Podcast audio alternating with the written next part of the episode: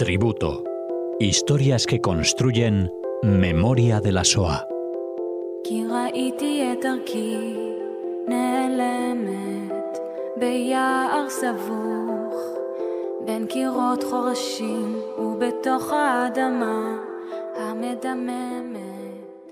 Bienvenidos oyentes de Radio Sefarad.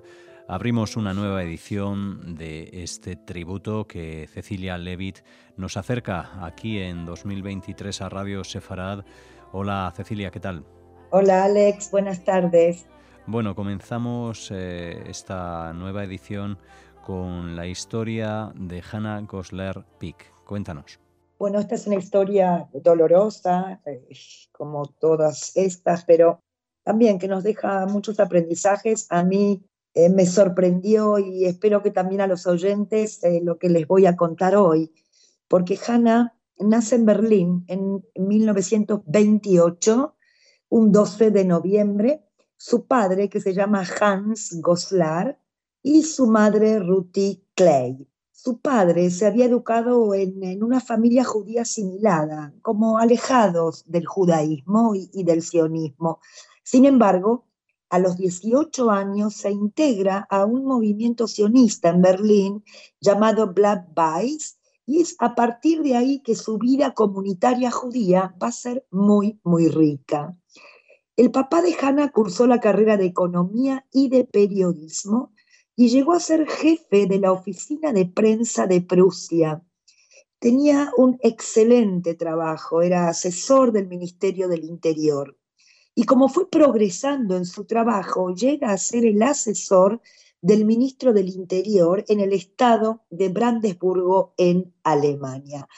Pero cuando Hitler sube al poder en 1933, todos los miembros del gobierno tuvieron que renunciar y los que eran judíos ya no pudieron conseguir trabajo. Y esta es una de las primeras leyes que Hitler establece, que es la ley de restauración pública, en la cual todos los funcionarios judíos debían ser despedidos. A partir de aquí, bueno, el primero de abril ya tenemos el boicot económico, eh, este boicot a las tiendas judías, aunque duró un solo día, las consecuencias fueron muy devastadoras. Y más tarde las leyes de Nuremberg, eh, que les quitaba la ciudadanía alemana a los judíos. Eh, la arianización, es decir, el mal vender las empresas judías a los arios, con el objetivo que los judíos se fueran de Alemania. Y es así como Hans, su padre, comprende que no tiene sentido quedarse allí en Alemania. Por lo tanto, junto a su mujer y a su hija Hannah, se van a trasladar a Inglaterra y desde allí, ahí pueden eh, decidir si ir a Palestina o ir a América o ir a Holanda. Y decidieron, no sabemos muy bien por qué, establecerse en Holanda. Entre el 33 y el 40, 34 mil judíos alemanes abandonan Alemania y se establecen en Holanda. Y ya en 1940 viven allí en Holanda 140.000 judíos, de los cuales 16.000 eran eh, refugiados, judíos refugiados. Ahora se establecen en Ámsterdam, allí alquilan un piso de tres habitaciones pequeñas y su padre, Hans, va a fundar una oficina en una de estas habitaciones que se va a ocupar ahora del asesoramiento legal y financiero de los refugiados que van llegando a Ámsterdam. La vida aquí en Holanda, en Ámsterdam, es muy bonita, tienen eh, buenos vecinos, viven en un barrio nuevo donde vivían muchos refugiados judíos alemanes. Uno de los vecinos era la familia Frank los padres de Ana Frank. Al principio no se conocen porque los Frank habían llegado desde Frankfurt y ellos habían llegado desde Berlín. Pero en las primeras semanas ya mm, eh, Hannah con su madre eh, van a hacer las compras y allí ya se encuentran con una mujer y una pequeña hija eh, y como no hablan el idioma local, comienzan a hablar en alemán. Y esta era la señora Frank con Ana Ana Frank, su hija. Y es así como Ana Frank y Hannah Goslar van a pasar a ser amigas desde la infancia allí en Ámsterdam. Juntas van a ir al colegio desde infantil y más tarde irán, harán su primaria en el Instituto Montessori. Hannah Goslar era miembro de un movimiento juvenil llamado Brit Halutzim Datiim, llamado Bajad. La familia de Hannah Goslar es una familia religiosa.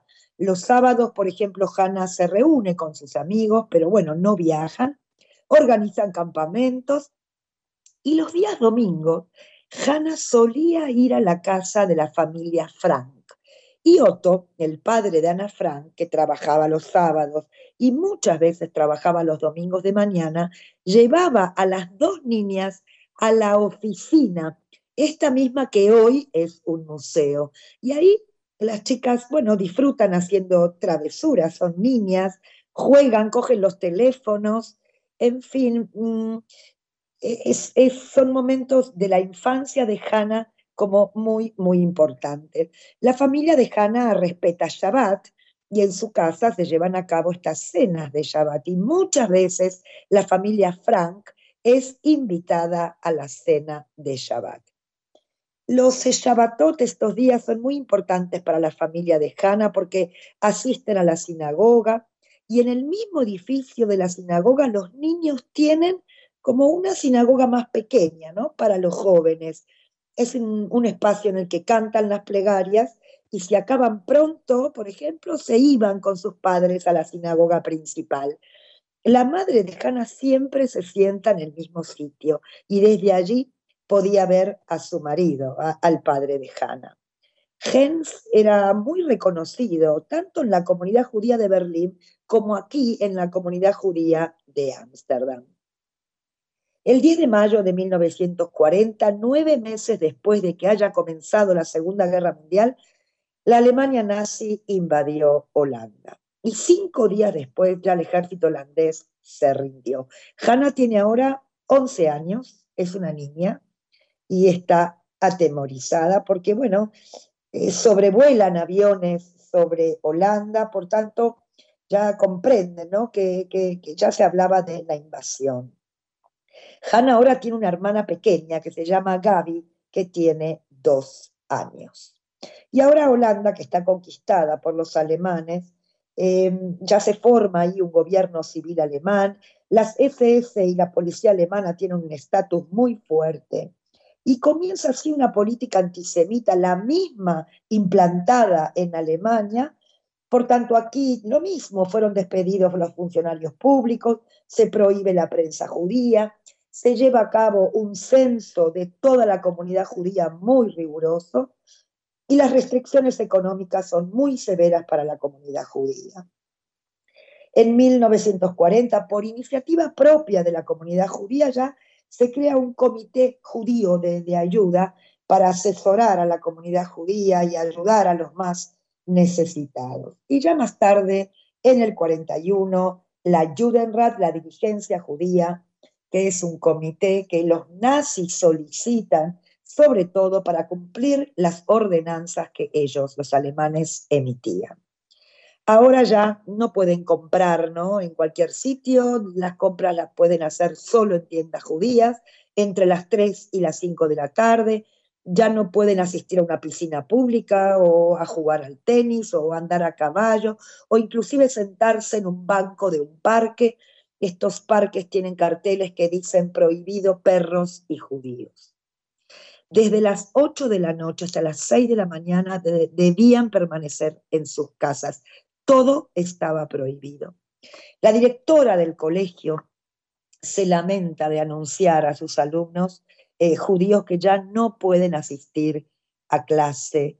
Eh, por lo tanto, Hannah va a comenzar a asistir eh, sus, estudios en el colegio judío junto con Ana Frank.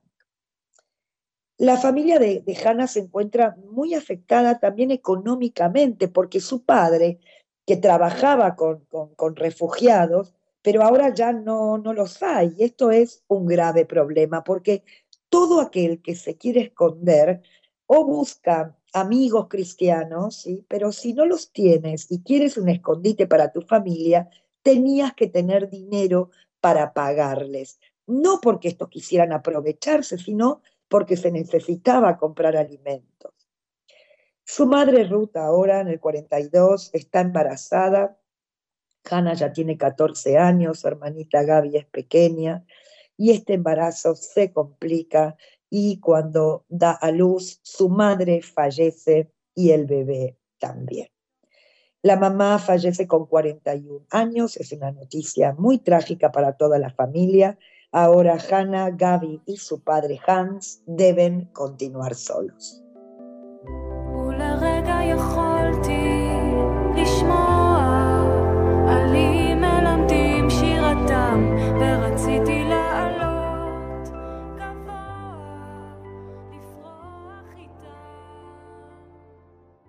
En 1942 los alemanes envían una lista para que los jóvenes de 15, 16 años eh, se tenían que presentar para trabajos forzados.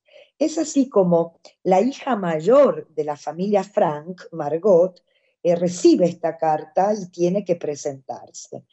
Eh, pero Otto Frank, el padre, y su mujer ya deciden que ellos no enviarían a su hija. Y es así como comienzan a preparar el escondite en este mismo edificio donde trabajaba Otto Frank. Hannah, su amiga, no sabe nada acerca de esto. Eh, los Frank, la familia Frank, hacen correr el rumor que se iban a Suiza. En Ámsterdam, en Holanda, todo se hizo por etapas. Primero esta ordenanza de trabajo forzado y luego ya vendría la expulsión, la deportación al campo de Westerbork, que era un campo de tránsito. La familia de Hannah Goslar tiene un tío en Suiza que podía comprar pasaportes para América del Sur. Estos se podían obtener a un precio muy alto. Los abuelos de Hannah compran dos pasaportes de, Honduras y el padre de Hannah obtiene pasaportes para Paraguay, para él, para Hannah y para su otra hija Gaby. Estos países eran neutrales y por eso los alemanes en ese momento no cogían a los judíos que tenían dicha documentación. Por tanto, podríamos decir que la familia de Hannah se siente segura en este momento en Ámsterdam. Pero finales del 42 ya comienzan las deportaciones masivas a gran escala al campo de tránsito de Westerbork, porque desde allí serían enviados a los campos de exterminio. Todo se va a llevar a cabo con la colaboración de la Municipalidad de Holanda y parte también de los trabajadores ferroviarios. Y es así como va a llegar el turno de la familia de Hannah van a ser detenidos para su deportación en junio del 43. Hannah ya tiene 14 años, su hermana pequeña 3, y fueron llevados a la estación de tren y desde allí van a llegar a este campo de Westerbork, que este es un campo que funcionó desde el año 42 al 44 para todos los judíos deportados de Holanda, para luego ser trasladados a los campos de exterminio en Polonia. 100.000 judíos holandeses van a ser deportados a Auschwitz y a Sobibor, y una minoría a Theresienstadt y a Bergen-Belsen. Allí, en Westerbork, la familia de Hannah debe trabajar muy duro, escasea la comida, las condiciones higiénicas son muy precarias, y allí funciona dentro de este campo un orfanato cuyo director, el señor Birenbaum, era de Berlín y conoce al padre de Hannah. Por lo tanto, el señor Birenbaum va a acoger a la hermanita pequeña, Gaby, que tiene tres años, y también a Hannah, que le va a dar trabajo dentro del orfanato. Hannah ayuda allí con los niños pequeños eh, y también se ocupa de otros quehaceres. Por ejemplo, eh, la envían a limpiar las letrinas del orfanato. Y es así como eh, su padre, que pasa todas las mañanas a verla y puede conversar con ella, ¿no? Y compartir estos momentos con su padre. Dos años la familia va a permanecer allí y en enero del 44 serán enviados a Bergen-Belsen. Este campo que se había levantado en el 43 en el norte de Alemania y servía principalmente como un campo de detención para prisioneros que en algún momento podían ser intercambiados por alemanes. Esto era un convenio, un trato de los aliados. Las condiciones de vida allí eran muy difíciles y las probabilidades de morir eran muy altas. En marzo del 44, ya en adelante, los alemanes comienzan a enviar a este campo a todos los prisioneros débiles que ya no servían para trabajar en otros campos.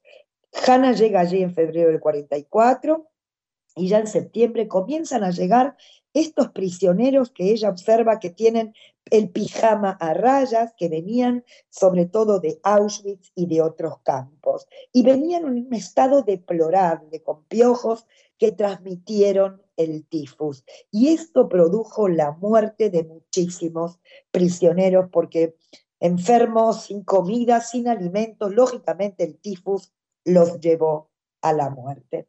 Los alemanes ordenan ahora a los prisioneros construir barracas y tiendas de campaña porque se oye el rumor de que van a llegar 7.000 mujeres al campo de Bergen-Belsen y no hay sitio para todos.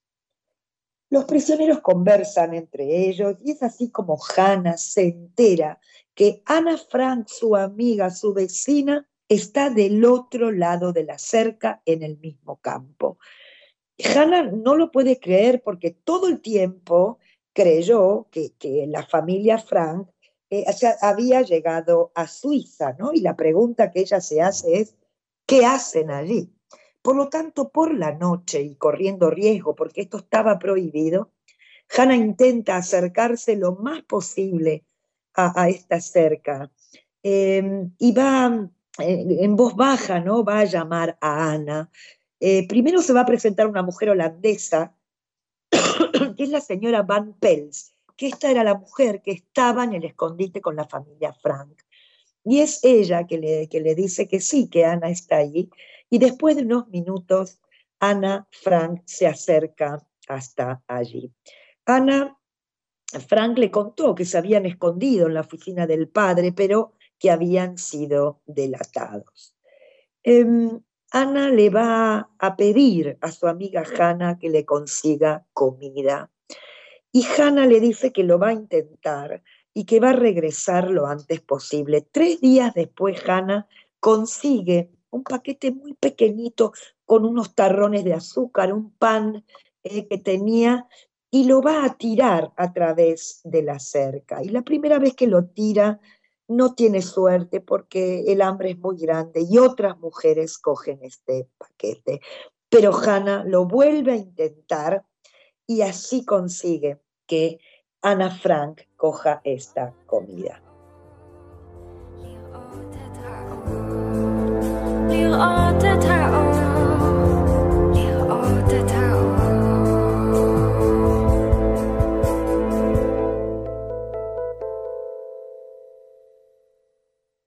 Días después de aquel encuentro, fallece el padre de Hannah, ¿eh? Hans.